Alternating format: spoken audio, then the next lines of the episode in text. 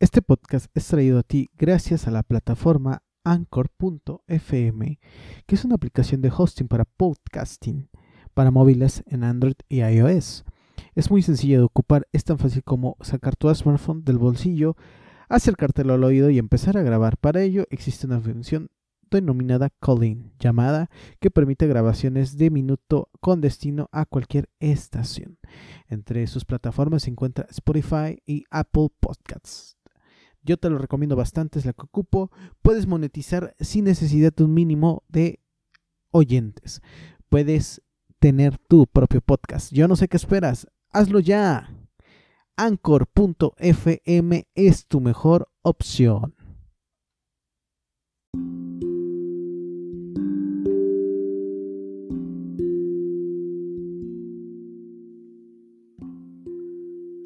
Hey, hey. Eh, bienvenidos, ¿cómo estamos? Hoy es lunes.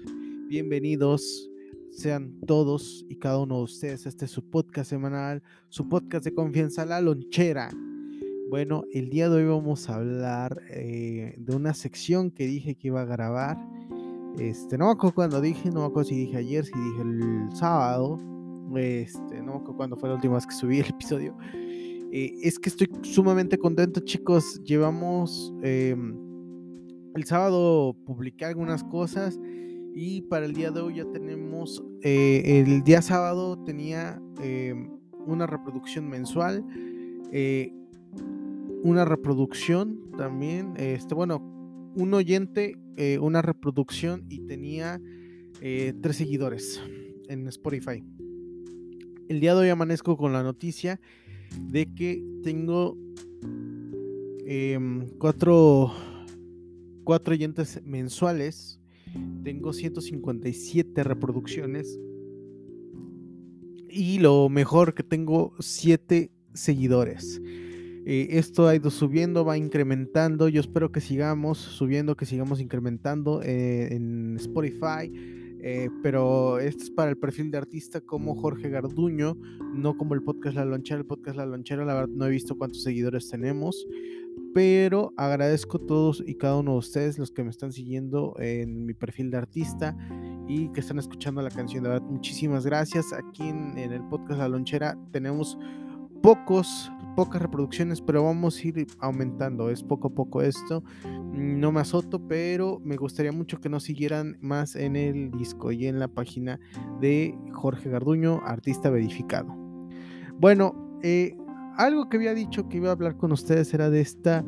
Eh, de esta sección que se iba a llamar eh, Peliculeando.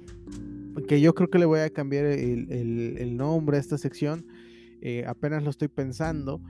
Eh, yo creo que a lo mejor para cuando termine esta idea galarte ya voy a tener nombre para esta sección, va a tener un nombre esta sección de, de películas. Yo creo que se va a llamar películas y más, porque voy a hacer también resúmenes de series, películas y más. Bienvenidos a esta sección de películas y más, donde haremos reseñas de películas y daremos la opinión.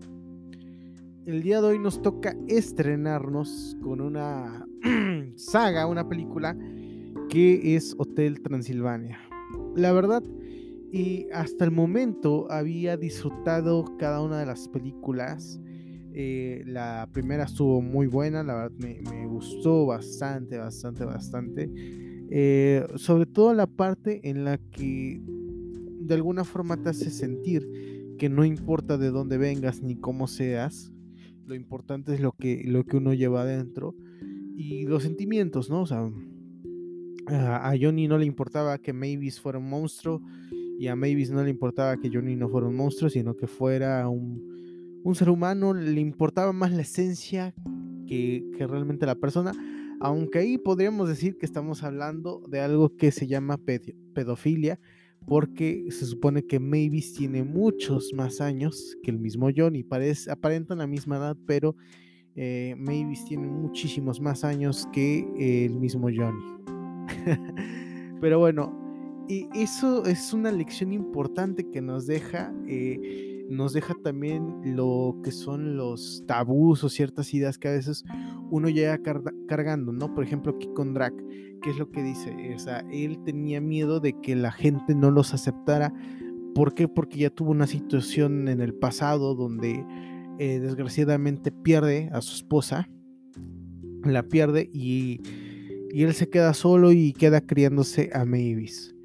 Entonces eh, él empieza a crear esa, esa, parte, empieza a sobreproteger demasiado a su hija para evitar que llegue mm, al mundo exterior y la lastimen, ¿no? O la hagan daño. Entonces es donde viene ahí todo esto. Como les digo, estuvo muy, muy padre esas reflexiones, el por qué los motivos, este, las motivaciones de Drácula para ser así, las motivaciones de, Johnny que llega un ser humano a, Transilvania y llega al hotel de Drácula y ahí es donde pues surge todo, todo esto. Eh, en la 2 eh, pudimos ver también algo similar, pero ahora con el nieto, que Drácula quería que el nieto fuera un hombre que, este, bueno, más que un hombre, un ser humano, que fuera un monstruo. Y pues eh, desarrolla el nieto Em, las habilidades de vampiro. Pero aquí lo que les puedo decir es que de alguna forma em, ya empiezan a estar las cosas en paz, de que eh, tanto humanos como monstruos empiezan a convivir. Pero lo que no me gusta es como que hacen repetición de, de, todo, ¿no? Que el mensaje se acepta tal cual eres, pero aquí lo que vino es que de todas formas, este eh, Denis, creo que se llama. Creo que el niño, el nieto de Drácula, se llama Denis. Y Denis, eh, hasta que sacó sus poderes, ya todos estaban contentos. Eh, eso es lo que no me gustó. Y la, la 3 era el mensaje casi lo mismo, nada más que aquí pues la esta ahora la que ahora es novia de Drácula que en ese tiempo la, conoce se me olvida el nombre la verdad pero en ese momento ella eh, busca cazar eh, los monstruos matarlos aunque su bisabuelo es un monstruo porque aunque lleva con mucha tecnología y todo eso pero ya lo convierte en un monstruo no no es este no no es un ser humano como tal Em, movieron la ambientación, ya no era en el hotel, sino en el crucero. Eso me gustó, me gustó mucho eso que, hicieron. Eh, algunas reflexiones que hicieron también, ahí lo, de la música, eh, lo del monstruo y pues como siempre, ¿no? Johnny salvando. O sea, porque básicamente las tres películas es eh, se basan más que en el en Drácula o en Mavis, que se supone que son los protagonistas, se centra un poquito más en el, en el héroe como Johnny, ¿no? O como que el protagonista es Johnny. Y en la 4, ah, la 4, la neta la vi por partes porque me aburrió, para empezar. Eh, habla de una situación eh, similar a la que se vive eh, cuando los hijos crecen. Yo no tengo hijos, pero veo que eso es parte de la vida, ¿no? Que tus hijos crecen y se empiezan a realizar, ¿no? Y una de esas partes es donde pues ya dejan de ser parte de tu vida y ellos forman su vida. Entonces, aquí maybe se forma su vida, se, se casa con Johnny, forma su propia familia, que es Johnny, ella y Dennis de alguna forma siguen viviendo en el hotel por comodidad o por como sea, pero eh, siguen viviendo ahí. Y nos muestran que, por ejemplo, empieza cantando la, canción drag con Mavis, que le dice solo tú y yo, y así se va toda, toda la canción, ¿no? Y va avanzando la canción, va avanzando parte de la película, ya después Johnny va cantando Somos tú, tú y yo. O sea, Drácula eh, de Mavis y, Johnny, ¿no? Entonces, eh, ahí como que no me agradó mucho que hicieron eso, eh, pero es algo que, es parte de la realidad. O sea, estoy aquí tratando de rescatar lo mejor que se pueda de la película Hotel Transilvania. Eh, eso no me, no me agradó muchísimo. Eh, que modificaron eso, aunque insisto, es parte de la vida. Eso de que los hijos van formando su, propia familia y se van realizando. Em, eso por una parte. Otra de las cosas que no me agradó fue cuando eh, empieza a decidir Drácula a dejarle el hotel a, a Mavis y a Johnny. Pero um, él se da cuenta que todavía no están listos para. Pues para dejarlo todo. ¿Por qué? Porque Johnny es muy impulsivo, es una persona que. Em, ok, tiene talento, tiene muchas cosas, pero eh, no es una persona como que estuviera preparada como para tener la responsabilidad de un hotel. Eh, de alguna forma yo ahí es donde dije, tiene razón Drácula al, al no darles el, hotel así de buenas a primeras, mucho menos a su yerno. Eh, como les digo, hay, hay, partes, hay etapas, y a lo mejor ahí no era la mejor etapa de ellos para que ellos pudieran decidir sobre el hotel. Ahora, em, Drácula tiene que inventar la, excusa de, un baño y le dice a Johnny que por cuestiones de, de bienes raíces de monstruos no le puede heredar el, el hotel eh, porque no es un monstruo. Johnny, ¿qué es lo que hace? Va y se convierte en un monstruo. Pero aquí es donde viene eh, una, situación muy egoísta que la verdad a mí no me agradó para nada y es eh, eso, ¿no? O sea, haces todo lo que sea necesario con tal de quedarte con algo que para empezar no es ni tuyo, o e, es, es del, o no es ni siquiera tu familia, es de la familia de tu esposa y como que hacer todo para que por fin te puedan dar una herencia, puedas recibir una propiedad, eh, ahí es fue algo que no, no me agradó, ¿no? Eh, después Drácula se vuelve humano, se vuelve humano y tienen que ir a, es que no me acuerdo si a Perú, a Ecuador, eh, no me acuerdo la verdad, ahí. Va, van a Sudamérica eh, y tienen que encontrar un, cristal para poder convertir a Johnny en humano y que Drácula se convierta otra vez en monstruo. Eh, en todo ese viaje eh, resulta que los encuentran, que se entera de la verdad Johnny, Johnny se enoja, ah, se vuelve todo un monstruo sin sentido, pero ¿por qué? ¿Y a cambio de qué? A cambio de que él reciba la herencia de Drácula. Y aquí es donde uno dice, pues a lo mejor maybe se pondría de, la postura o del lado de, este, de Drácula. No, se puso del lado de Johnny. Y, aquí es como que digo, es tanto el ego de, este cuate. Y, pasa también aquí en la vida real, en, las familias, ¿no? O sea, muchas veces gana la envidia del, del esposo, de la esposa y, terminan dándole la pareja la, razón, ¿no? En lugar de decir, oye, a ver, espérate. O sea, si ellos deciden que no es momento, pues no es momento. O sea, aquí, al final de cuentas, maybe será la única hija. Drácula, ¿a quién le iba a dejar el hotel? Ni modo que se lo dejara a este, al hombre lobo, a Frankenstein. Que, que también, ay, Dios mío, y cómo odié también cuando se convirtieron en humanos, ¿no? Eh, Frankenstein se suponía que era terrible, que era de alguna forma eh, un personaje chistoso pero con inteligencia.